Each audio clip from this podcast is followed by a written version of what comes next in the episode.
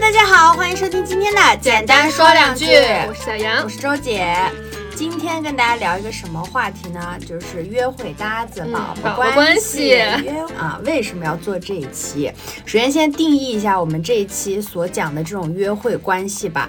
不是大家广义上定义的这种谈恋爱男女朋友关系，然后呢，它是处于一种在炮友和谈恋爱之间的。嗯，哎，我们可以对对方说爱你爱你想你想你，但是提起对方呢，他不是我的男朋友或女朋友。对，可以做一切能做的事情，但是没有这个关系的约束。对，没有这个定义。嗯嗯嗯，为什么要聊这个呢？为什么呢？为什么呢？为什么呢？因为我。有一段时间，不是有一段时间，就是上个月、上上个月，嗯，上上上个月，这反正最近这段时间就非常困扰。我就说，为什么我身边除了小杨和范老师这一对神仙眷侣以外，我就没有一个朋友能好好的在一段稳定的恋爱关系里呢？大家的感情生活好像都乱八七糟。虽然其中有一部分人是很享受这种状态，但另一部分人可能他们也会觉得痛苦，是被动的在吃这个爱情的苦。哎，所以当时我们想。就想探讨一下这件事情，甚至当时想做这些主题的时候，我记得我还说。我说我脑子里有个标题，它就叫“约会搭子是一线城市年轻人的最优解，还是一种被动选择呢？”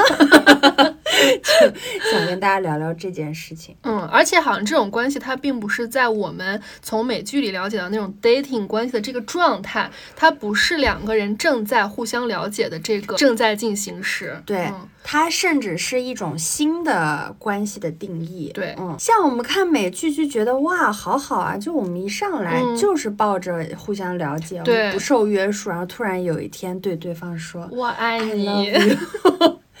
然后一个人就会告诉我说：“他说他爱我。”对，然后说完之后，可能再对他们来说一个新的进展就是给对方自己家里的钥匙了，还有那个寄卡片啊，给朋友一起寄圣诞贺卡，对，嗯，然后对方又会说：“啊，他要和我一起寄卡片了。”嗯，他们经常问的时候也也是，就是除了问你有没有男朋友、女朋友以外，他们也会问你现在有没有在健身。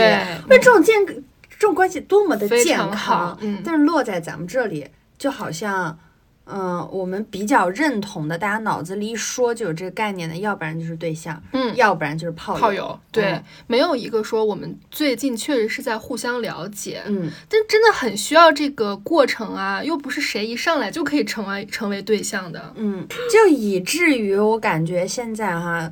反正我身边的朋友们一听到这种关系，要不然就是谈这个就色变，嗯，就是说。哦，那他就是不够喜欢你啊，那你们就是没有在一起，就是不想负责任呀。要不然就是，嗯，我们对炮友的定义也出现了一些偏差。可能有一个人说我们现在是炮友的话，有的人就理解啊，那我们就是除了这件事情，可能平时也不需要联系，不没有必要有什么情感的连接。但是又在很多人的心目当中。这个炮友现在可做的事情可太多了，嗯，就好像每一个关系都没有做他该做的事情，嗯嗯，像以前我理解的炮友也是，可能大家就是有性需求，那 OK，如果说大家合拍就可以，但好像现在也变成了我们也要吃饭、逛街，给彼此提供情绪价值，嗯，但是你不要做我男朋友，就我感觉很奇怪，嗯嗯，炮友都不纯粹了，啊。而且，因为我觉得炮友这件事情，它也是建立在一种高度文明之上的。对我个人是这样觉得，只有文明的人类才会说我有性需求。因为我觉得这是需要另外一种高度的彼此的尊重啊，我也需要征求你的性同意，而且我们把不不不羞耻的把这件事情摆在台面上说，我是说那种顾泡啊什么的，然后大家也不是说今天晚上啊什么喝完酒之后啦，我把你骗出去啦，或者怎么怎么样，我觉得所有东西摆到台面上说，建立在坦诚之上，我觉得很好。但是现在真的很多关于发展发展，它就是莫名其妙的。你你也不说我们要不要在一起，然后也不会说死说我们这个关系永远都保持在这里，也不说我们只做，就是在中间这种混沌的这种关系，这种我觉得很不讨厌，讨厌。明明最容易保持纯粹的身体关系、炮友关系，现在也掺杂了很多奇怪的东西，然后好像需要你投入很多情感的 dating 关系，让大家更是都乱七八糟和稀泥一样。我也不说我们是什么。跟大家讲一下我们身边朋友或者我们自己经历过或者正在经历的一些事情，好不好？宝宝关系事情，嗯，来现学现卖给大家讲什么叫宝宝关系啊？录制前十分钟，周姐刚刚教我的，我们可以互相称为宝宝，但是我们没有关系。对，其实它跟约会搭的是一个意思啊，就是我们。可以做任何男女朋友定义上能做的事情，嗯，但我们不是彼此男女朋友，甚至都不是彼此比较重要的亲密的人，嗯，我觉得乍一听非常像是一种在逃避责任的那种感觉，就是便宜我要占的，呃，比如一起吃饭、一起逛街这些陪伴我是要的，或者做爱这个需求我是要的，嗯，但是一旦要我负责任或者让我给你什么，那我不要，不要找我哦，这种感觉。你觉得啊，这种关系维持多久是正常的？因为我们如果只把它理解为谈恋爱前互相了解的那个阶段，你觉得多久？我觉得一两个月足够了吧？对我刚刚脑海里想的是最多最多不要超过半年，就是六个月，它已经半年非常多了。对，像我们这里就又不得不牵扯出一件事情，就是。要不要在确定关系前做爱？嗯，我我觉得啊，就是在我理解和就是我这个这个这希望的对 dating 关系的，我觉得这是必不可少的一步，在谈恋爱之前，对确认关系之前，对，因为互相都是要了解的呀。嗯嗯。性很重要，这个东西不新开盲盒的，开了盲盒就很麻烦呀。那你到时候你说我们这方面也不合，那还要不要往下走？嗯，所以我觉得是要的，但是又让我有种感觉是，现在把它放在我们这里之后。这个就很像在 dating 关系当中一种占便宜的环节，就是哎，你很喜欢 dating 是吧？那太好了，刚好我也想睡一下。对你记不记得在《老友记》里面有一集，其实即便是在那个美剧他们那样里面，然后我记得有一次是那个 Rachel 就特别想呃找一个男生约约会，但是可能不着急谈恋爱什么的，然后他就让钱德勒去帮他。找一些身边好的男同事，然后好像钱德勒说的，就把这个事情摊开了，说，呃，我的朋友 Rachel 很想找一个人玩一玩，对，然后就来了一群那种臭臭臭男，对，然后 Rachel 就说这个事儿是这样，但你不能这样说，而且他好像是不是就确实还喜欢了一个。然后他就变成了想和对方了解一下，处一处。然后对方说：“可是钱德勒告诉我，你只是想只想一夜情。”对对对。那我也是在想，我觉得这个事情明明很重要，但是在我们现在所处的这种环境里面，男生和女生所处的完全是不一样的。对。我非常有感触是什么呢？这个话题一会儿还要展开聊。就是我前段时间跟我的前男友有过一个，哎，好像是大家彼此都放下了之后比较深度的那种走心走心的朋友的聊天，然后就聊到这个问题，他就跟我说他现在正在接触一个女生，嗯。然后呢？但是他觉得他跟这个女生应该是不太合适的，即便是谈恋爱，他们可能也就是就随便谈谈。嗯，这是用他的话说的。那我就说为什么呢？他说就是我觉得现在首先就是啊，你说喜欢呀、聊天、了解是挺开心的，但是不至于说特别喜欢呀什么的，没到那个份儿上。对，这个一会儿聊。然后第二个点就是他说，我觉得我们俩是有一些他那个措辞啊，又是那种他意识到自己不正确了。政治不正确，扭回来一点。他本来想说，就是我发现他有一些缺点，他带着我说什么缺点？什么是这个女生的缺点？嗯，然后他支支吾吾说出来，不是缺点吧，就是不合适。是因为我们见面第一天，他就想要邀请我去他家。哦，女生要邀请他。嗯，哦，然后这是。就是我觉得通过这个小小的事例，就是能看出来，在很多男生的眼里，都会觉得说，这个女生如果刚跟你见面的前几次，嗯，就跟你回家上床，那你们就无法推进那个恋爱，一个健康的平等的关系。他就会觉得说，你这个女生在我心里可能是打引号的不够检点的，或者不适合打引号的贤妻良母型，不适合谈恋爱。就是微博上很火的那种，我会爱你，但我会娶她。对对对对对对对。所以我觉得我们女生真的很不容易，包括你记不记得阿乐老师？嗯，他当时就是私下给我们上课的时候，就是反反复他就在说，我知道怎么样是对的，但是你作为一个女生，你如果前几次你就答应我一件事儿，你不要跟他上床，嗯，你自己心里也会觉得凭什么呀？对，就是不是已经很平等了吗？对，但是你想一想，嗯，如果从事情。叫什么来讲，就是概率学呀，或者是大部分人心里想，好像确实是这样的。他还是会很容易和很轻易的觉得啊，那如果是你这样，嗯，no no，嗯，我想起来《欲望都市》里面，你记不记得有一集，他们就是那个是沙乐还是谁啊？他们就说。嗯，我发现，但凡是我跟他约会的前一两次晚上就带他回家的话，我们就没有办法谈恋爱或者是结婚。嗯嗯，即便是他们也是这样。所以你看，他们已经非常非常的文明和开放了，但是男女这个就是没有办法放在同一个起跑线上。嗯嗯，是。嗯，不，我觉得不管是。就是其实明明大家都已经在提倡很多年性是平等的，大家都是可以索取和需求，但是就是这还是很长很长路要走。但现在我们所面临的就是我们没有办法真的很平等的说，我有这方面的需求和我希望我们俩在性生活方面是协调的，我可不可以先看一下？就是你说的这些都是不可以的，在吗？看看看看，那苦都要我们女的吃啊，不让我们验货，然后后来就是。金针菇男都被我们女的碰到，我觉得你说你要展开想，是不是因为说特别土的话，是在这个话题还不到，我们今天好歹聊的他是确定男女朋友关系之前要不要？嗯。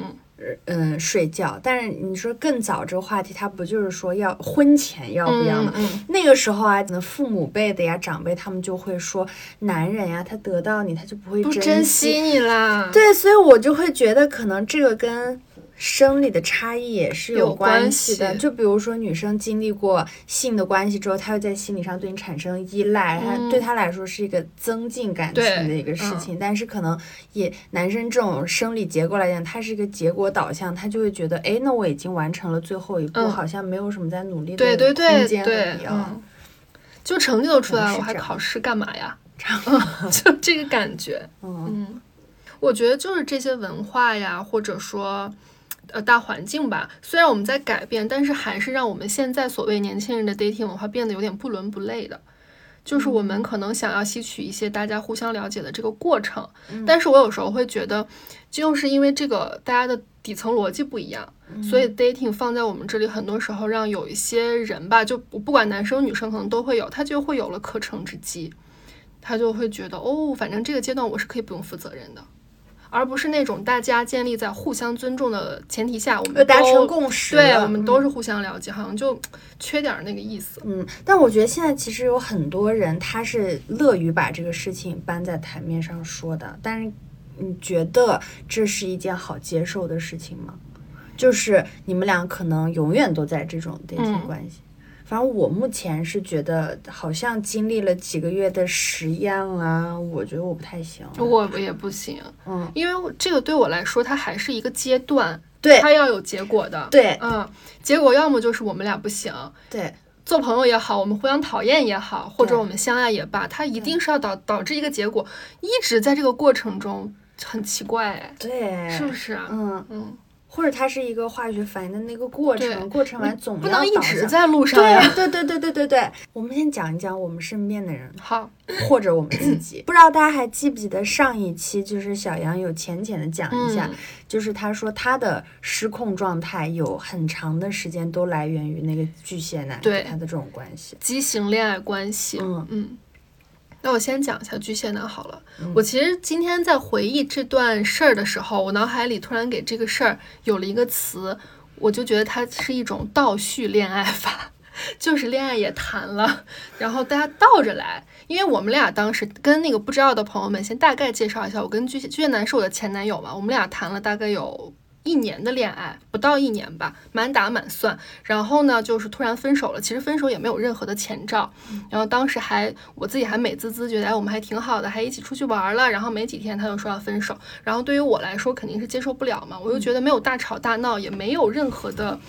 前兆为什么突然跟我分手？我都忘了是他提的哦。嗯嗯。然后还有一个前情提要就是，呃，他不是北京人，但是他的父母一直强烈要求他找一个北京的女朋友，所以在我们俩谈恋爱的这小一年的时间里，他的父母是在不停的给他介绍那个相亲对象的，也就是说完全没有尊重我这个人的存在。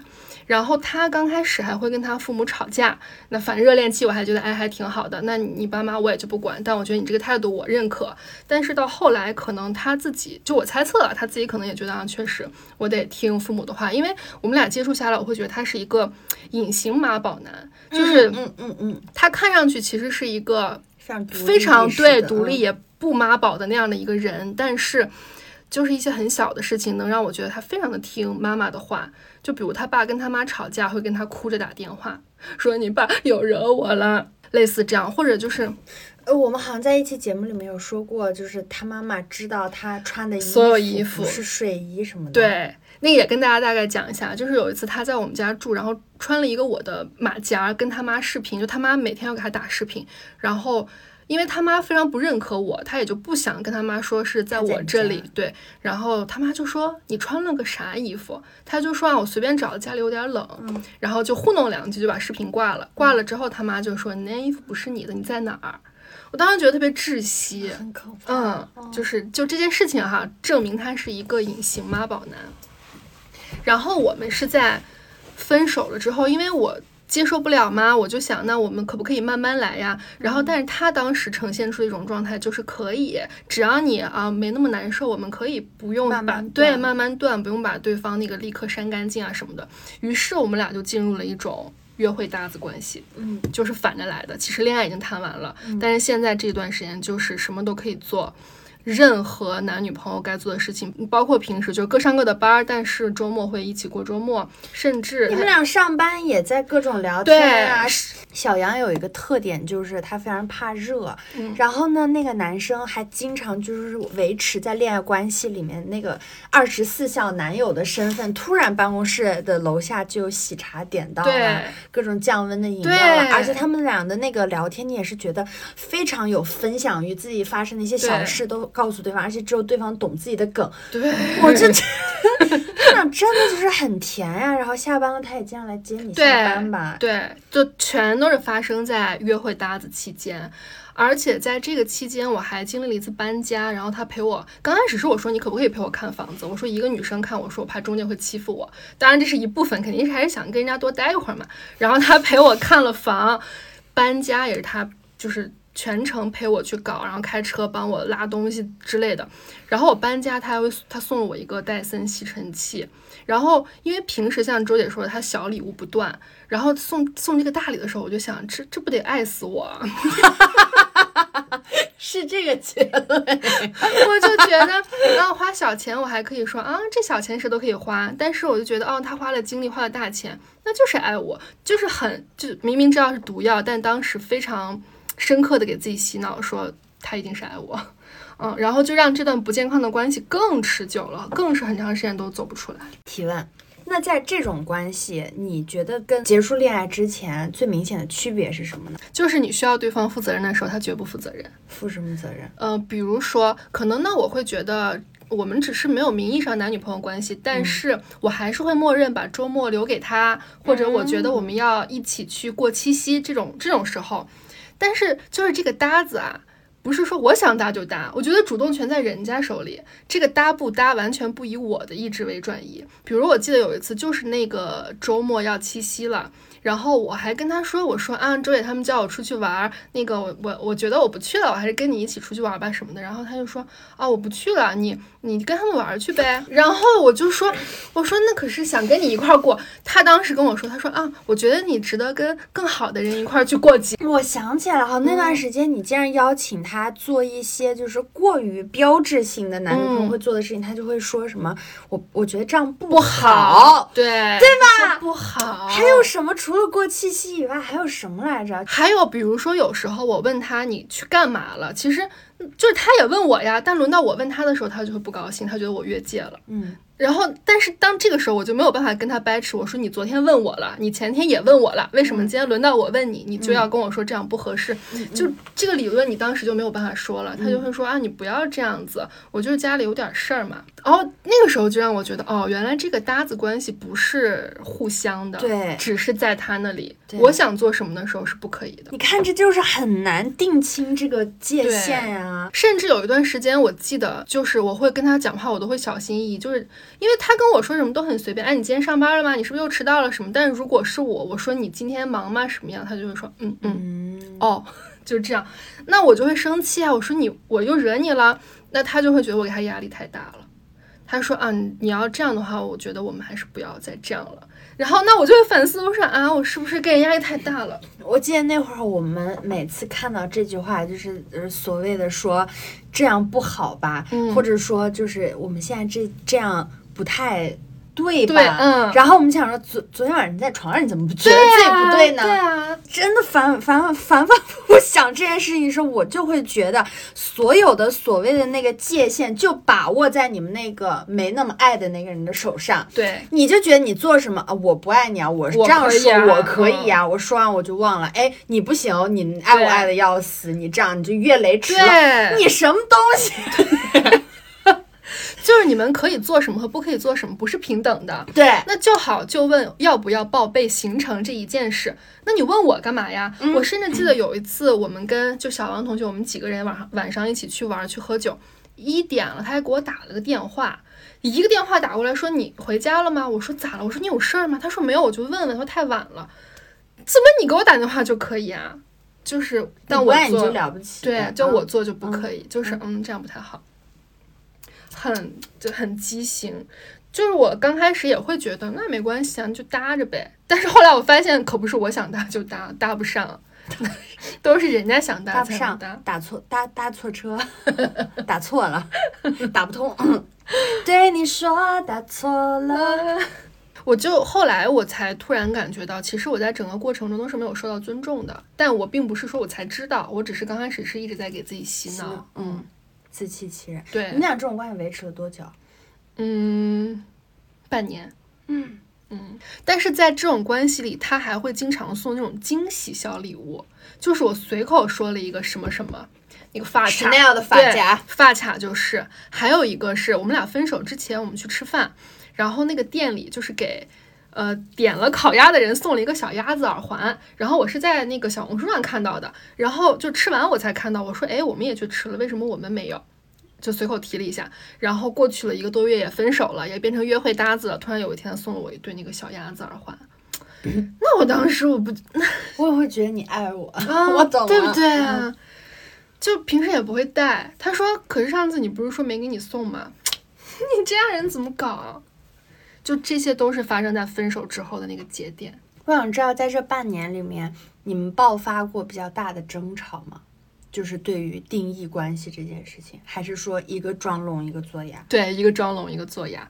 但是我在不开心的时候，我我我会有那种情绪大爆发，然后他就会说：“我都说了是我不好呀，我配不上你呀，你……”我，对对对，我想起来了。嗯，然后让我那第二次火没法发了呀。他就说：“那就是我不好，我才要跟你分手的呀。你这么好，你你看我又不好，我又对你不负责任，巴拉巴拉巴拉，所以你不要跟我在一起。”只要对你不满，哎，那我们就 cut。对，那当时的我怎么会同意呀？嗯，而且他还有一个小点啊，因为我跟他是之前的前同事嘛，所以我们是有共同的同事和朋友的。嗯。当时我们我们那个胖琪就是我们的共同好友，然后当时胖琪是住在我们一个小区，有时候我们会互相给对方送点东西什么的。如果碰到这个巨蟹男也跟我在一块儿的时候，他会说：“哎，那我跟你一块儿去送啊什么的。”就是他毫不避讳的说去见我们的共同朋友。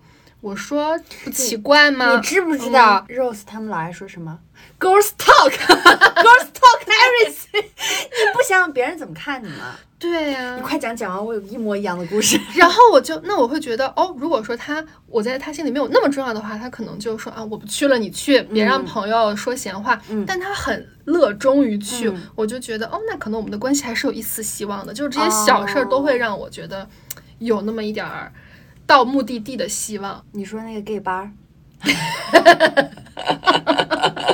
哎，没准他背着我去过了。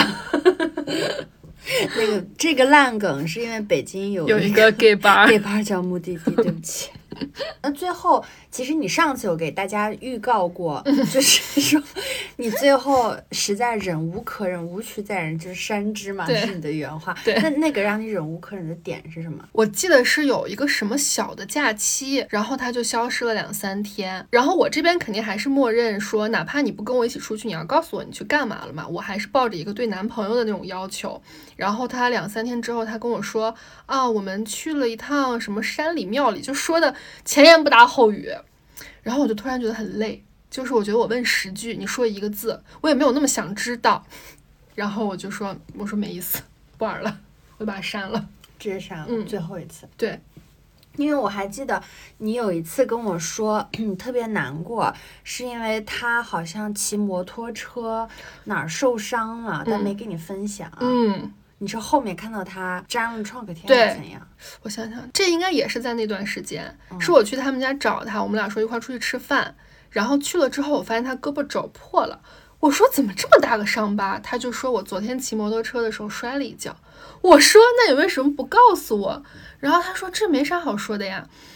然后我说那你有没有告诉你爸妈呢？他说也没有。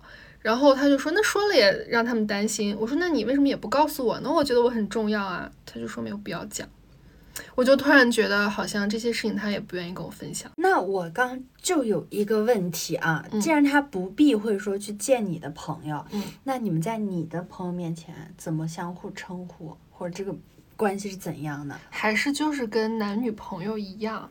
所以这个你看整体又是给我搞了一层障眼法。因为胖骑士算是我们俩的共同同事，但跟他肯定不是朋友那么亲密嘛。我记得除了像送东西这种，他就会很大方的说：“哎，你最近怎么样啊？挺好的吧？啊，我来找小杨吃饭啊什么的，就很大方。”还有一次我搬家，胖琪也是来帮忙，然后我们就搬搬搬搬到凌晨已经一两点钟了。然后胖琪走的时候就跟巨蟹男说：“说你今天就别走了，太晚了，你陪小杨把这东西都收拾完。说你也就住这儿吧，别那个什么。”然后他就说：“啊，我知道，说这肯定这还收拾且呢，怎么怎么的，就他也不避讳说，我确实今晚太晚了，我就住这儿了。”嗯，所以当时胖琪也会觉得，哦，你们可能只是暂时的，可能吵架，暂停恋爱关系，嗯。也会给我的朋友这种错觉。那会去见他的朋友吗？我记得他没什么朋友。对他没什么朋友。嗯，你看看看看看，这个人啊。然后呢，这个事情就直接让我想到，我前天才见了我的一个朋友的约会搭子。嗯嗯，我这个朋友呢，我们就管他叫小米老师。之前也提过哈。嗯，然后呢，他的这个约会搭子这段激情的关系已经维持了六六个月了，就这半年马上就临界了，你知道吗？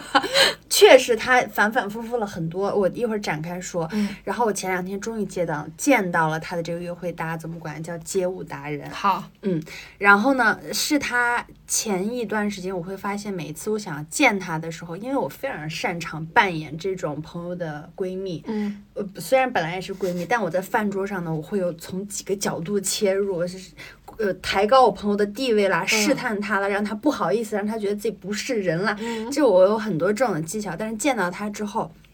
我就觉得他怎么可以表现的那么自然？嗯，就是他明明应该知道理亏，以我们俩这种关系，肯定什么都知道。嗯嗯，他哪天晚上睡觉打呼噜我都知道的这种，但是他就是非常体面的那种，然后对小米也非常好，然后也很照顾我，然后就让我一个那种对亏他的话我都说不出来。嗯，我就觉得他们怎么做到这么坦荡的呢？啊，对对。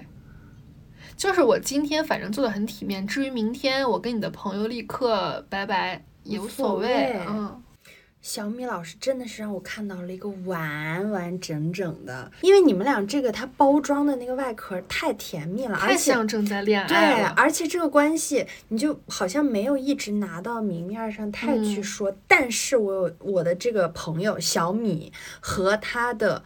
搭子街舞达人，他们两个一先开这件事情就是说好的哦，嗯，我们是倒叙恋爱法吗？对 他们是一先开始就说好。我大概来讲一下他们的故事，真的整整整过去半年了。他们刚认识的时候呢，其实哦，先说一下，他们俩是一对女同，嗯嗯，所以刚刚我跟小杨还在说这个事儿吧，他。真的可能有不管男女，对，不管性向，真的就是爱的少的那个人是输家，哎哎，是赢家，对。就是先开始，其实他们也就是抱着相互接触一下的这种心态，然后是甚至是因为我的这个朋友小米，她刚结束了一段比较长的恋爱，她其实也并没有那么想迅速谈恋爱的。然后呢，他们就抱着相互了解、接触的这种目的，相互确实都还挺吸引彼此的。先是那个 T。街舞达人，先是那个街舞达人邀请了他，就是要不要上床，然后他觉得这是他第一次觉得太快了，嗯，然后他觉得要不算了，结果过了一个月呢，他发现，哎，什么意思？我不跟你上床，你就不联系我了？那不行，他说。我本人这么美丽可爱，我想睡的人就一定要睡到，我就去问他，他直接问那个女生要不要来我家，就来了。然后也就是大概在一个多月的时候，他们终于发生了这个上床的行为。然后从这儿之后呢，他们俩的关系是什么样呢？我的朋友的心里就是。我想到要跟这个人谈恋爱，或者说迅速的进入，又像之前一样要同居啦，然后可能又要在一起很久很久。我不想，我想先放空一下，我就是想享受这个暧昧呀，然后在一起的快乐，要不然就试一下。然后刚好那个女生也是这种想法，她给出的说辞也是说啊，我也是刚刚结束很长的恋爱，不太想再进入稳定关系。对我也是想慢慢来。哎，这话说的好听啊，慢慢来，好吧，我们慢慢来，走着看。看吧，好，走走走走走俩月。这个过程里呢，反正我的朋友的心态就是数十次的就发生变化了嘛。那呃，有几个刺痛他的点，就是首先这个街舞达人他是一个街舞老师啊，他有非常多的粉丝啊什么的。嗯。又是结合我们那一期饭圈文化，他们就是个典型。他的那些粉丝也是会一天凑成一圈，然后议论他跟谁走得近啦，然后甚至会讨好跟这个街舞老师关系比较好的学员，这种很畸形的关系。曲线救国呢，搁这儿。对，然后呢，就经常明明我的这个朋友也是去上他的街舞课，嗯，花钱去的哦，然后出来之后他们俩就不能一起走，就要分很远的路走。他就避嫌是不是？避嫌，他就觉得我凭什么要被这么对待？对呀，而且我觉得哪怕我们不是情侣关系，是好朋友也可以一起走吧？为什么要这样啊？嗯，就很伤别人自尊哎。嗯，还有一次我去陪他也是，然后。他甚至跟我说：“说你一定要装作不知道任何事情的，就是这是在几个月前了嘛。”嗯，啊，他就说一会儿你就正常打个招呼就行了。他说他知道我的闺蜜来等我，但是不知道你知道所有的事情，我也不敢让她知道你知道。说你一定要装作就是只是呃，就如果她给你打招呼你就打，不然你就装着不知道就行。我说你有必要这么卑微吗？啊，他是干嘛的呀？我说我我还懒得跟他。打招呼呢，就是一次一次这样事情，他心里开始失衡了。他就觉得，虽然我也并不是很看得上你，并没有很想跟你谈恋爱，但你不能这样对我，践踏我。对。然后呢，并且还有一个事情让他很受不了的，就是在这段关系里面呢，嗯，我们不是说喜欢人一定要外貌门当户对，只是说那个人真丑不好看。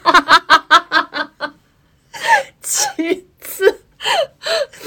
其次就是那个女生不花钱，嗯，他们俩每次出去所有的开销，包括吃饭啦，然后小到喝奶茶了，那个女生一分钱都不花。那个手就跟绑住了一样。对，就比如说他们坐在饭桌上，我还经常问呢。比如说今天一天我们俩共同待在一起一天的时间，然后可能涉及到吃了两顿饭，嗯，然后买了一次奶茶，买了一次点心，然后晚上又在哪个酒吧里面小坐了一下，然后可能中间又打了车去了这里去了那里，可能涉及到我们要把这个二维码拿出来的次数有七八次、八九次的时候，那个女生连一次都占不到。我听着，我开始尴尬。对呀，我真的就是有一些比较命的话，我们私下就是说，你洗猪也就算了，你怎么还是个倒贴货？你你倒贴也就算了，你怎么连个名分都没有？啊，他这个真的有点过分了。就是在这样子的事情一次一次当中，他就越来越觉得我凭什么呀？因为刚开始我是站在高地的，我也没那么想跟你谈恋爱呀。嗯，但人一旦被这样对待了以后，就会想要争口气。对，嗯，而且这个女生呢，还让我的朋友感受到一点，就是隐隐约约的猜测哈，嗯，觉得对方应该之前交往的女性都是年纪稍长、经济条件更好一些的，是能够明显感觉出来对方是比较习惯于接受另一半的经济支持的，嗯。不然他更不爽，不然每天你说掏七八次钱，你一次也不掏，也真的说不过去吧？普通朋友都会是你买了这个，那我买那个好了。对，然后就我这朋友就觉得这我都就就都 OK 了吧？那好吧，那我就再来问问你，我们俩现在其实这样，我也能感觉到你给我的情绪价值越来越多，你可能也是对我有依赖的，并且那个 T 呢还。号称是自己一个人住呢，永远是睡不踏实。但是每次在我朋友家，就是睡得鼾声如雷。然后我朋友也是觉得，你说为什么他只有在我身边睡得特别香？他是不是很爱我呢？是有这么一个前情提。然后他就去问了，他之前问过两次，就是说，其实我们俩现在跟在一起也差不多。说那我们要不就谈恋爱试一试呗。或者说，我也不知道现在这种关系还能维持多久，因为我觉得他是不健康，我心里我会内耗嘛。然后那个女生就是说两个点，一个点就是说，那其实我们现在这样确实跟谈恋爱也没有什么关系，也没有什么区别啊。那你为什么呗？嗯哦，哎，你看你这，哎哎哎，好像哪里是对的，但是又哪里说不出有问题。对，然后那个女生还有一个绝了的发言，她说。嗯，因为我就是真的跟你在一起很快乐，嗯，我很害怕失去这段关系，因为谈恋爱了就意味着那就有可能会分手，对。但如果我们一直这样，我们就可以很快乐的一直在一起。好经典的那种渣男发言啊！哦，耳熟吗？我耳朵巨痒。谁跟我说的？操你妈！不会开始就不会结束，一场永不分手的恋爱啊！自己不想负责任直说，真行啊，真行啊！这些人，这个结论之后，他们俩还是继续约会搭子的关系。对，然后呢，我的朋友确实是挺没出息的。但我完全能够理解他，就是如果我在他的位置上，我也会 一步一步走下去。然后呢，他做的最有勇气的一件事情，在十一期间，他有一天给我打电话，他说：“嗯，接下来呢这一周十一假期，我跟他有几个呃计划，就是我们要一起去看音乐节，然后因为他们都非常热爱。”跳舞啊，还有一个舞剧，嗯，当然都是我朋友出钱买的，包括往返车票之类的一些。然后说，我觉得这些事情都很浪漫，嗯，所以我打算今天晚上跟他吃饭的时候就说，啊，我们就在最后相处一周，然后让这些浪漫的故事在这里画句点，开开心心的结束，嗯。然后他下了特别大的勇气，我都觉得他跟我边说边哭，他一哭我也哭。我给你讲过，我情绪也不稳定嘛，那段时间。我说好，你去，我支持你。我说我觉得特别浪漫。我说最美，嗯，最美的爱情电影啊，故事、文艺作品都是都是 B E。我说你去吧。嗯，好。然后这个过程他就去了。然后那个女生，我就发现每次我们这些爱的更多的人，抱着这种一腔的，就是壮士断腕的这种勇气和决心，去了之后。发现人家根本就是四两拨千斤，人家就是哦，我看你能不能坚持。对，内心其实就是这么想的，然后而且不会在意你下的什么决心。对，哎，怎么又这么耳熟？大家吃的苦是一样的。然后因为那个女生就是说啊，一定要这样嘛。她说那我尊重你啊，你说什么就是什么。OK 啊，我看你能不能坚持住啊。就这个话当然不会说出来，但是就是看看我看。果不其然啊，那那一周之后，我就问他们，哎，今天好像已经过去很久了。你在跟谁在一起？你跟谁在一起呢？他说：“嗯，街舞达人。”对啊，然后直到现在还在维持这种关系 啊，就是你的决心砸在了对方那个棉花球上，让你有一种要不算了吧？对，嗯嗯，妈的，就是 我的朋友现在还是会偶尔难受，而且一定是内耗的。你以为他就能习惯了、享受了，或者说不在乎了吗？No No。no no，就是都已经到半年的时间了，他还是会有几个，就肯定会有很多这样的瞬间嘛。比如说，他们现在在你这儿分享欲都完全 OK 了，就是对方所有的行程都是同步的。但是这个女生经常朋友圈，比如说出现一些，一看就是她拍的，嗯，而且一看就是专门经过计划出去的，嗯，一个哪里的特别的地方，或者甚至是外地。或者是外面的酒店拍了这样的照片，然后女生嘛就喜欢福尔摩斯，就放大看，哎，这个化妆包没见他用过，没见过，颜色很可爱，不是 T 用的。然后呢，但这种时候他就永远没有资格问出口，你去哪儿了？那个包是谁的？对，而且他跟他现在也是没有办法突破一些。嗯，所谓的界限就是没有，永远没有办法临时约他。嗯，就像我觉得在恋爱关系里面，没有一些比较安全感的部分，就是给你的特权，你需要我的时候我是可以。对啊，但是不行的。就有一次，我就说你今天就把他叫过来，因为我们已经离他家很近了。我说今天我全装，我好帮你拷问拷问他什么。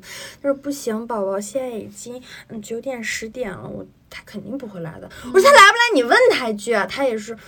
不好吧？我说哪里会不礼貌？是不是？对，嗯，就是这个人，他一定会觉得自己做的很多事情都是在越界的，但是对方就是不停在那个线上踩来踩去，他觉得反正我不爱，我就可以踏死你。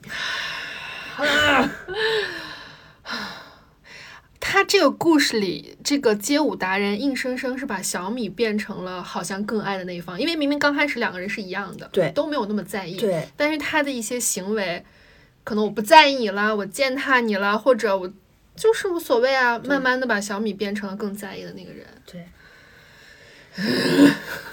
我今天说出来才觉得，原来话术都是一样的，底层逻辑是一样的。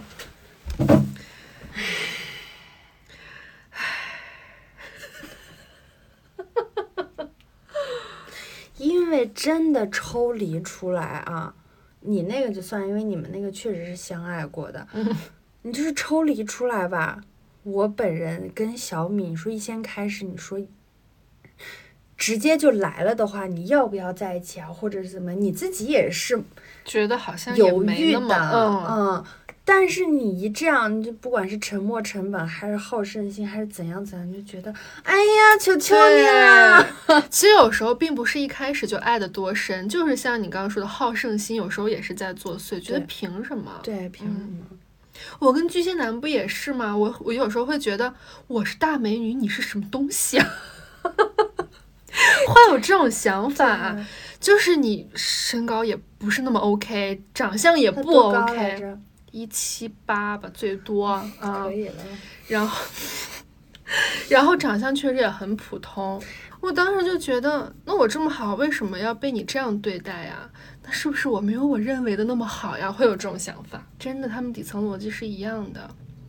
我倒要看看你的决心是什么样的。对。嗯，要分开是吗？可以呀。三天不联系是吗？可以。嗯，可以啊。那我觉得有一就是有一种可能性是我们在这样下决心的时候，其实内心还是小小的期望对方说不要这样，对，不要这样。但是对方说啊，三天五天行不行？我觉得不是哦，至少在我的理解里面，我小米嗯真的是非常下定了决心的那种。就绝对不要。然后，那大家经历的过程，可能就是对方需要你的时候，又问，哎，要不要吃饭？他完全就是忽略了说，可能七天之约，你做的这个决定对于你来说是非常重要的。你心里经历了很多的波折，这对于你来说是一个很大的决。就我如果重新跟你打破这个，嗯，我们是不是至少要有一番沟通？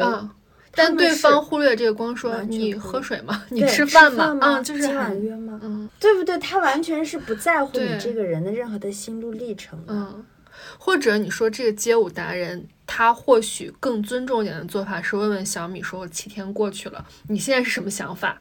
或者我是什么想法？尊重一下我们上一个议题。对，你还想继续吗？或者你是不是还不愿意？他就说：“哦，那我懂，这种更确实会让人觉得，嗯，对吧？嗯，我现在啊，其实也有在接触一个男生，然后我们俩是一先开始说的，我觉得就有点 too much 了，太清楚了，太清楚了。就比如说，嗯，能感觉到他可能我们俩现在只约过两次会，而且是。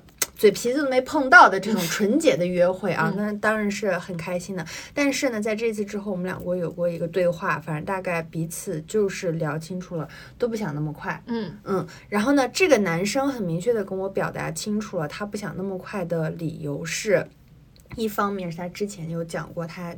九一年生人，那可能即将面临的就是家人已经开始催结婚了，嗯，然后他自己也谈过一场七年的恋爱，他也会觉得，哦，那我是不是现在首先跟谁接触就要抱着一个找结婚的对象的，嗯，然后，嗯，另一方面就是他也会觉得。是他这么说的，他是觉得跟我相处非常的开心，他不想说我们太快进入到男女关系呢，很快这一系列的该经历就经历完了，然后就没得玩了。对，那其实换言之，他我在他的眼里也不是那个合适的结婚对象，嗯，所以我不会跟你那样一步一步自在慢慢的发展。但是呢，作为如果只是快速的玩一玩啦，作为一个什么搭子。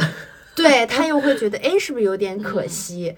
我就觉得，嗯，既要又要，你你在这这么考量我，他的第一个逻辑在我这儿就会被判死刑了。就是我觉得结婚对象 不是倒着来看的，你合不合适，而是你处一处你才知道合不合适呀。但是我比较能。就是没有对他特别生气的，是因为我觉得他这方面是开放的，嗯，他也是经常尝试这种约会关系啊，怎么怎么样，他性也是开放的，什么也是开放，也不是非要结婚了什么，只是他可能作为一个北京人，然后家里又是比较传统，他有这方面的压力，他只能这样，他跟我一样，就是算命的说了，你是一个孝子，所以你一定会结婚，你们俩这一条倒是挺符合的。嗯嗯，就是什么都想占了，嗯，但是对我来说也还好，就是因为现在谁都没有付出太多东西的时候，你就觉得那就是 OK 的呀。我也确实觉得跟你在一起挺开心的，我也不想太快的往，不管是啊确定关系，我都不希望，就确确定所谓的炮友啦，或者是什么约会搭子都觉得都觉得没必要，就见面开心就可以了。嗯，那也是刚好你们俩的这个需求对上了嘛。嗯，就 OK。嗯，如果说再发展一段时间，可能一个人心态有变了，对，可能一个人想，我确实现在想进入了，那另一个人可能想，我哪怕我想退一步，或者我还是想保持现状，就又会有新的矛盾。我不会过一段时间又要跑你这儿来哭了吧？啊，真无语啊，宝宝。不会吧？不会，不会的，不会的。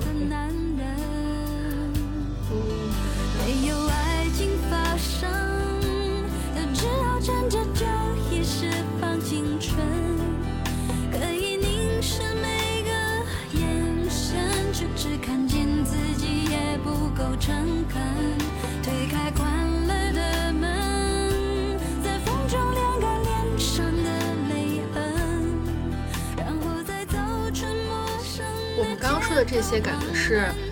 在要进入亲密关系当中，有一方是不想负责任，嗯，所以不想给对方或者给我们的关系给那个打引号的名分吧，嗯，就是我反正怎么都不会承认我们是情侣，你是我的男朋友或者女朋友。我感觉还有一种极端，就是太容易承认我们是男女朋友了，但是他做的仅限于承认。我们是情侣，但是该做的人事儿一样不做，也是因为这个所谓的，就连男女朋友这件事情，在他心里都不是一个约束的一个边界对，他觉得无所谓。你想让我做你男朋友，我是，但是没问题，嗯，但是其他的我不知道哦，不要找我。就是另又是另一个极端，说恋爱我都觉得有点亵渎。对，我也觉得这件事情，我感觉我们只是需要对方做一点正常 亲密关系该做的事情。因为我想起来，就是之前好像我是非常明确的拒绝过一个这样关系的邀约，我就说我觉得我做不到，嗯，我不是说怎么样，就是因为我做不到，我我非常明白，如果我一直这样下去，我一定会消耗自己，我会很难受，可以预见我将来有多痛苦，所以我 say 了 no。然后呢，嗯，我记得当时有一个男生就问过我一个问题，他给我问住了，嗯，他说：“那你为什么会觉得谈恋爱是一件好事呢？”嗯嗯，就是谈恋爱它好在哪？就是跟这种没有名分恋爱关系嗯束缚的这种，你说区别在哪？好在哪？嗯，然后我是后来才想到的，我就是觉得这个是非常好回答，其实就是权责力嘛。嗯，你我不能光享受那个快乐，我有的时候是希望你能够尽到一些责任和义务的对嗯。，嗯，但是如果没有一个明确的这样框在那里的话，哪些是我该索取，哪些是我该付出的，这些都是模糊的呀。对，嗯，那人就很容易在这个里面只索取不付出。对，嗯然后呢，你们那个提出这个关系的，或者说没那么喜欢稍微少一点的这个人，就会一直在把那个线，推到那边去，对啊嗯就是把对方逼死。对，就是由你们来制定规则对了。嗯，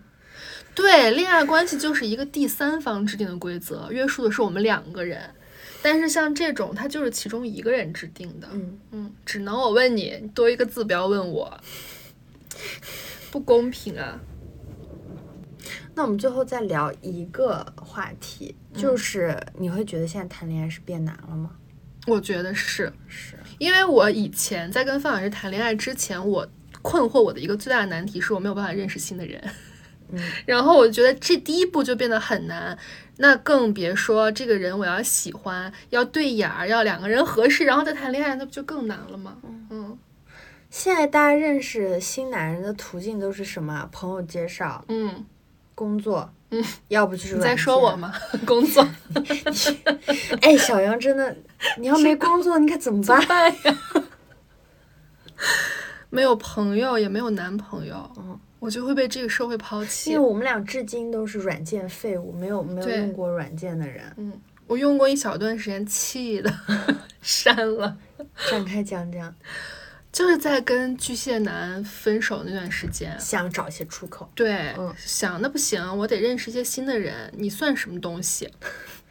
下了探探跟 Tinder，那个探探太荒唐了，推给我的人真的就是乌七八糟，什么样的都有。就甚至我有时候看到，我就觉得你为什么要推这样的人给我？我在你探探眼里 就是这样的吗？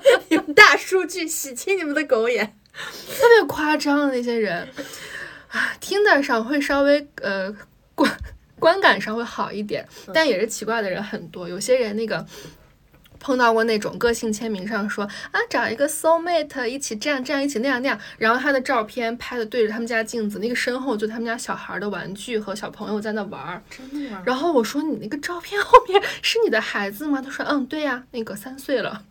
我说你在说你妈呢？他们就好像很默认，大家都是出来瞎玩儿。我觉得可以，但你是不是要先说清楚我是有家庭，我是干嘛干嘛，我的诉求是什么？他们不不的，宝宝这个 也很奇怪啊。对，就是我都退一万步了，你先讲嘛，也不。然后我就觉得你们都是些什么东西啊？然后听得上还有好多黑话，有一些是他们的性癖，我都看不懂那些单词，我就去查，我说哦，原来是这样，比如呢奇奇怪怪的性癖，农业饲养员，啊，有这样的，有这样的，然后还有一些？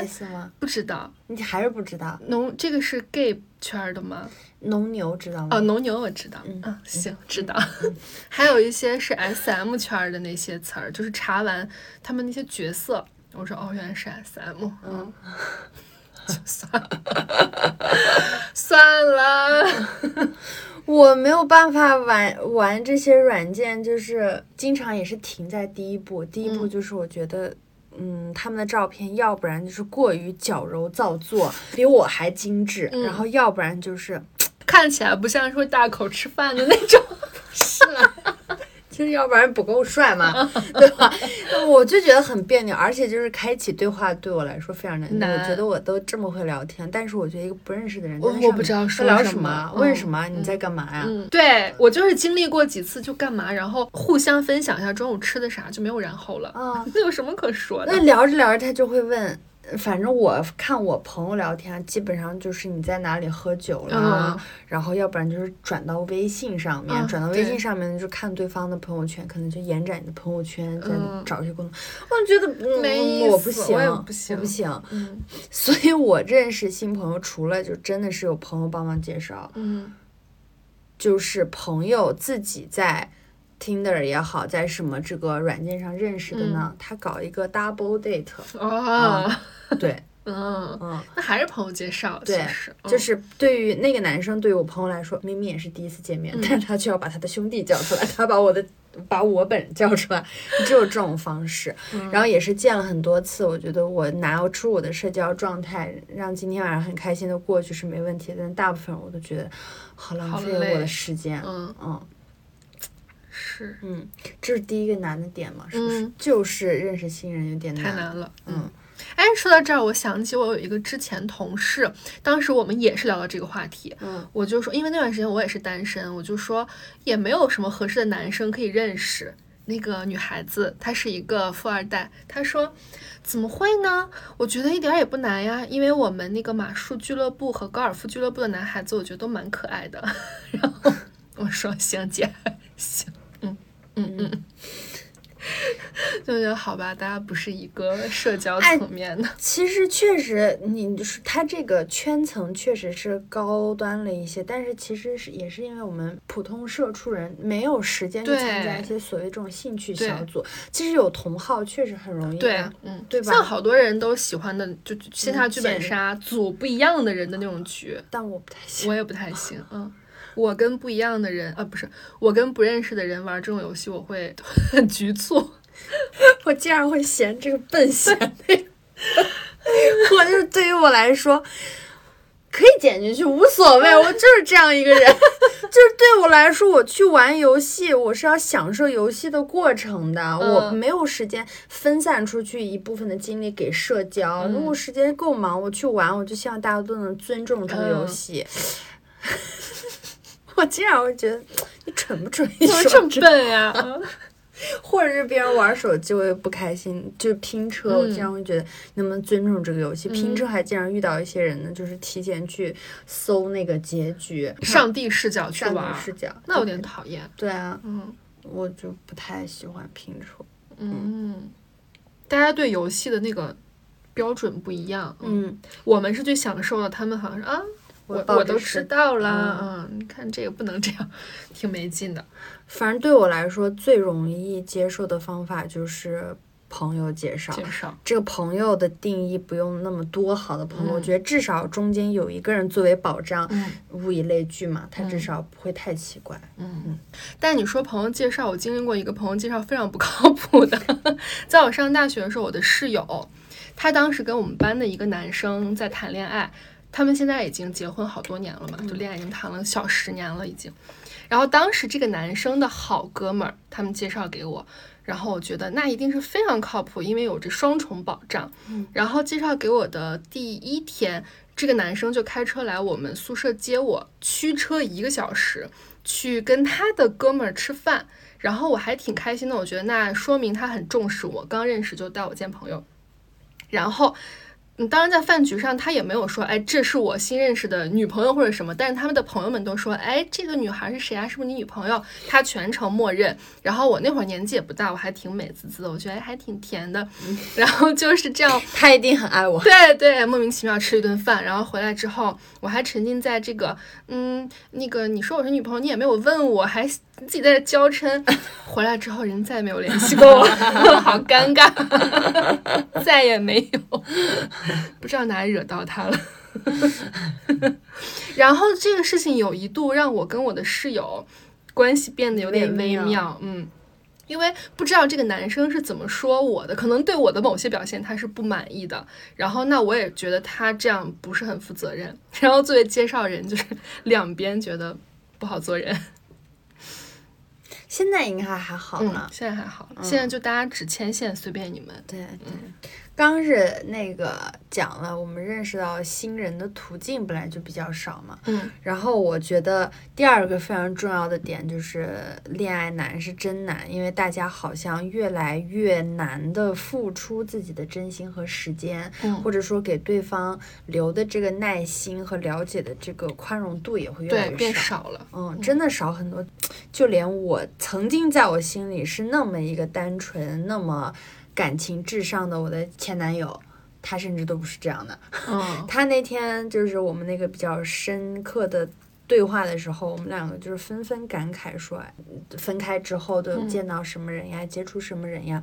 然后首先就我们一致的感受就是，哎，现在的人真的心眼儿比较多，你就能明显的感觉到，哎，他主动了一步，那 OK，我也往前迈一步。都在算。对，但是如果你就是一直那么被动的话，我就要想喽，我今天。对你有一二三件好，你没有还回来，那我就停在这儿了。对，不可能让自己受伤，不可能让自己吃亏。嗯。然后我们两个就说好累呀，好没意思啊，好没意思呀。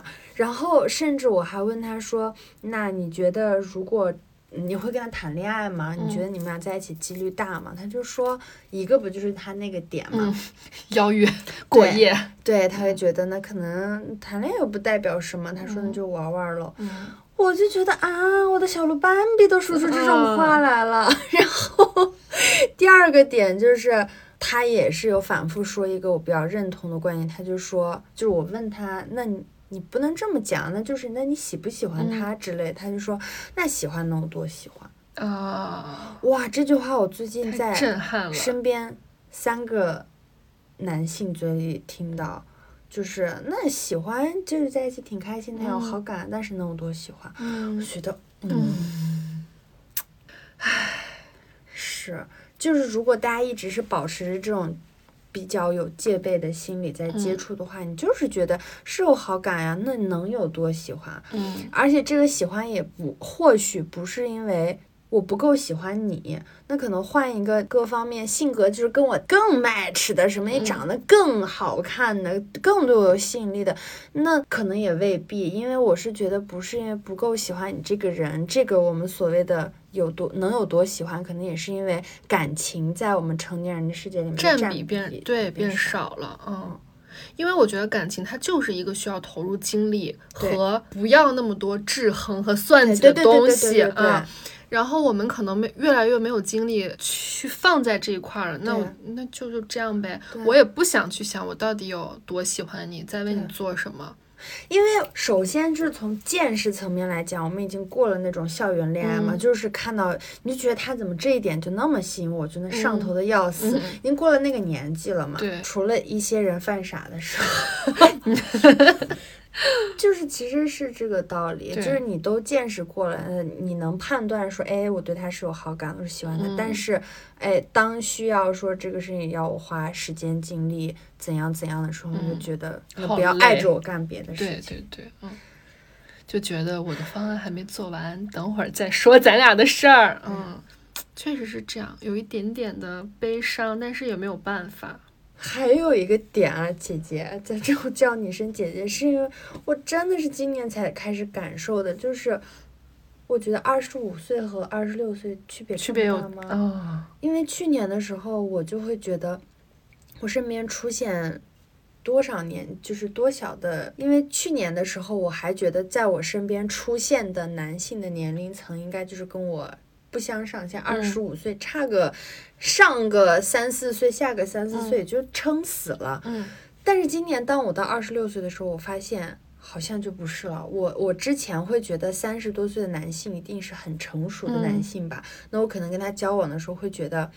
我们应该不是一个世界的人吗？会有代沟吧？但今年突然你就发现，哎，不是哦，你自自己身边自己的朋友 本来这都是三十加的了。对，本来你自己的朋友就已经是九零、八九、八八、八五的都有了。然后呢，你身边可能一些在接触到的男性，跟你往那个方向发展的，哎，你说，哎，怎么怎么都是。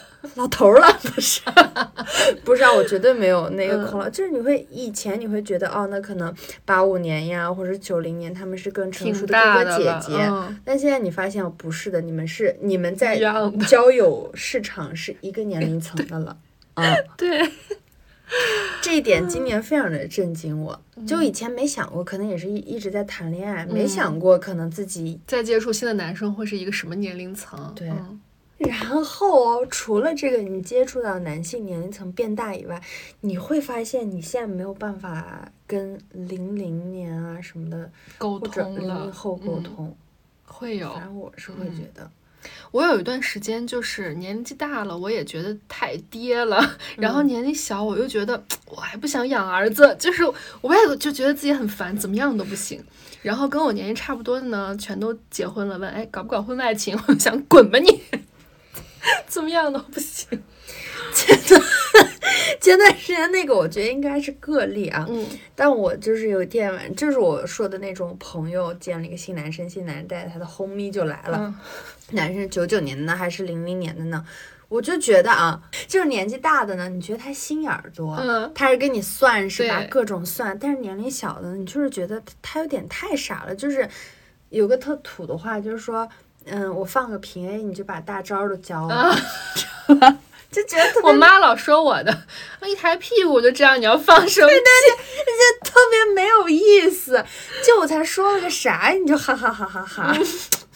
觉得无聊，没有一点点深入的沟通。对你那个在那儿咕囔咕囔手机，我就知道啊，你可能是不是想给我看个这，给我放个歌，或者想体现哪一面？我觉得无聊，尽在掌握。无聊，怎么办呀？我要跟多少岁的人在一起才合适啊？嗯，大个三岁左右差不多了。那天我还跟我的朋友在聊，说难道我们在更年长的一些男性眼里，我们也这么愚蠢吗？我觉得不至于吧，不至于吧。哦，女性是很聪明的。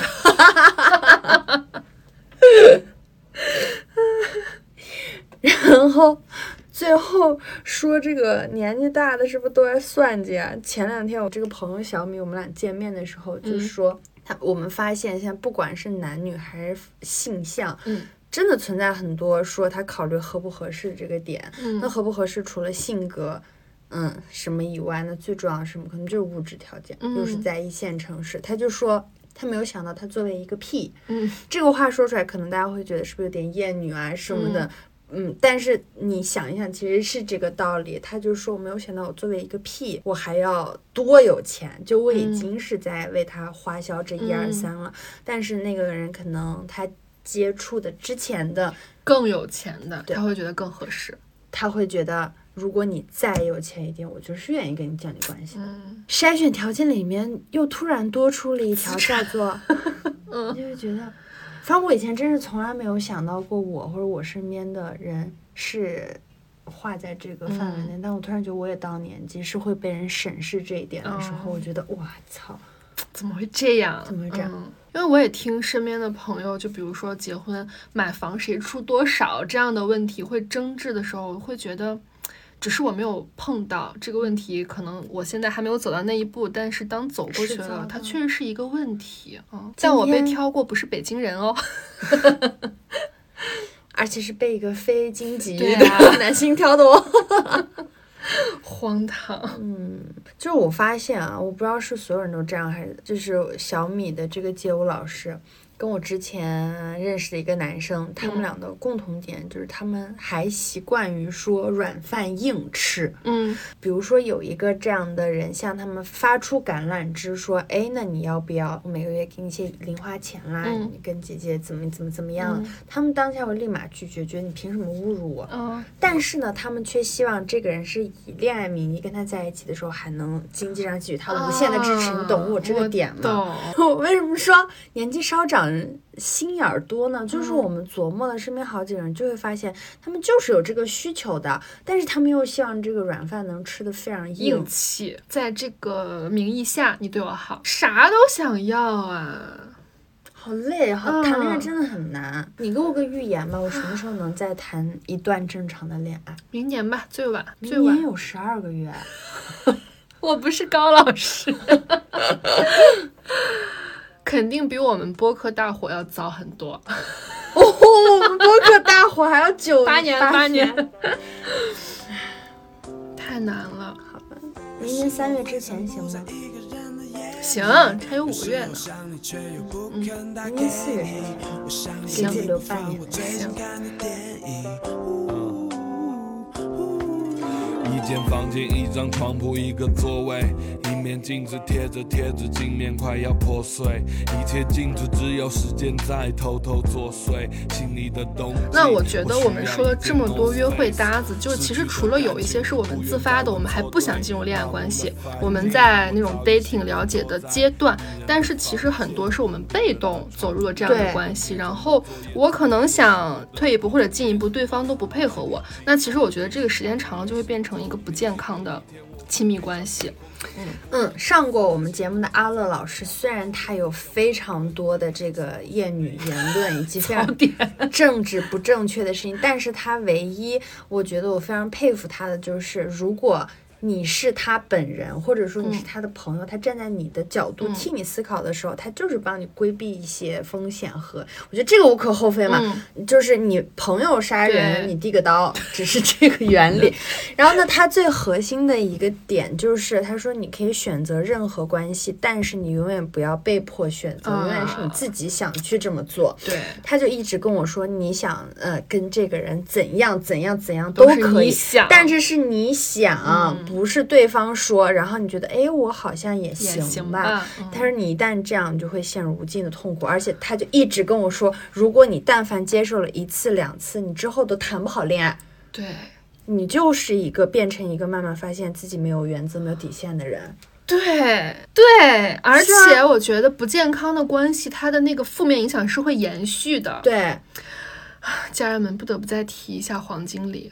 我记得我上次跟周姐说，我说当时就是心理有问题了呀。我说不然哪个正常的人会在跟巨蟹男结束关系之后选择一个明明差了很多，而且各方面确实没有那么。匹配的黄经理呢？对，就是这个时间线是这样的，就是小杨在经历了那个巨蟹男之后，因为他可能觉得在这一段里面自己缺失的是被肯定，嗯嗯。那在这个阶段出现一个人，他给予我很多肯定，我就可以无视他很多别的东西，可以抛弃说我喜不喜欢他，变成有一个人爱我，好，你快来给我一些爱，对，这是不对的事情。这个就完全是上一段不健康关系的延续，嗯，就是明明你跳出来，我完全知道黄经理这个人是怎样怎样的，或者有哪些缺点，或者我们俩是有多么的不合适，但是，哎，他给了巨蟹男没有给的，然后我就迷失了。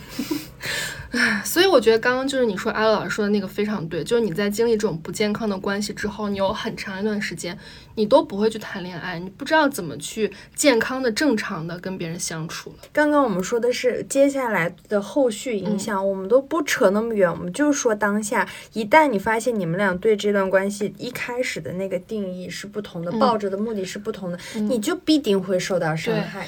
签合同，大家如果双方不认可，这合同没法签呀。对对，我们不是说呃一先开始就要求他爱你十分，你爱他十分，不是。度量这件事儿，而是你们奔向的不是同一条目的地。对，我们不以那个恶意去揣测他人，但是他有些人跟你不一样，我们就是跑在两个不同的路上嘛。对，嗯，然后你会带着呃，我跟他是会不会这样发展发展，就变成谈恋爱了呀？他想的是可能这样这样哦，不用负责任，两个人开心开心就散了就好了。对，嗯，想的根本就不是一回事儿。所以我觉得大家。真的不要轻易放弃自己的底线，我只能这么说，也不要高估自己的情绪稳定的能力和掌控这段关系的能力。对，因为本来我们女生会更感性一点嘛，会付出的感情更多或更细腻一点。有些男生肯定也是，但是当两个人你就是不对等的时候，你没那么容易说抽离出来，我很理智的看这是怎么回事。有多少人想的是无所谓啊，我现在开心就好。你在说我吗？对，当时真的，嗯，大家都是吃过这个苦的。也有多少人觉得说，哎，哪怕抱有一点点幻想，说不定这样我们很开心，他也有一点喜欢我，就会谈恋爱。嗯，no no no，嗯，哎，我记得我们上一期还是上上一期，有一个老听友还留言说，他好像现在也在经历这种关系，就是说我在我说巨蟹男的那个趴，我没有回复这条评论，是因为我。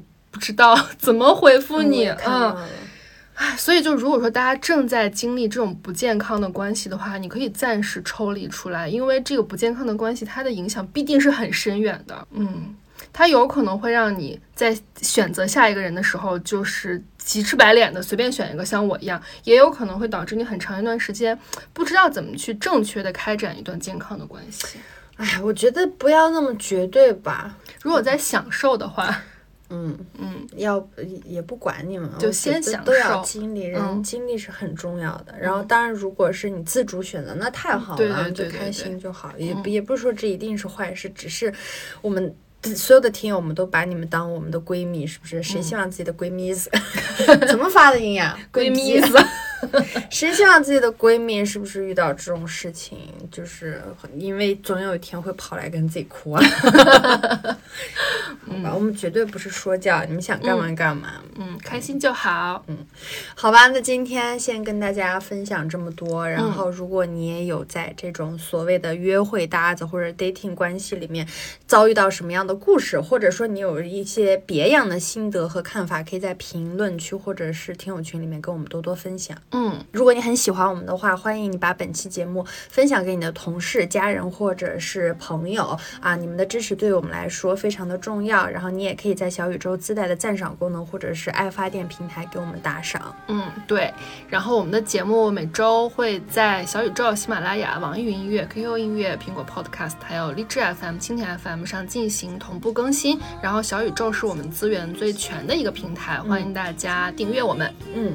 如果你有商务想要找我们合作的话，可以私信我们的官方微博简单说两句 official，嗯，然后可以联系到我们。如果你想要加入我们的听友群的话，欢迎你搜索微信简单小杨二零二二，简单小杨是拼音的全拼。嗯，好吧，那以上就是我们今天的全部内容，我们下期再见啦，拜拜。在此夕阳离之间，望不穿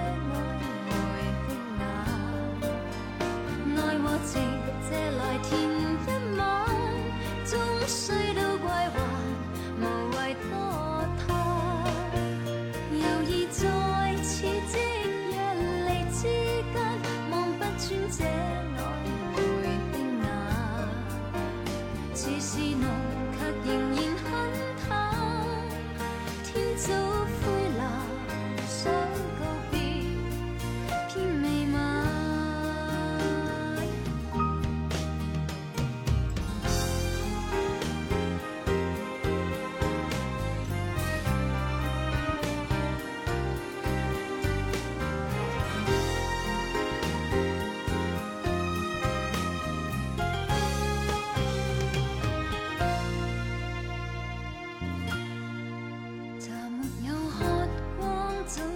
是。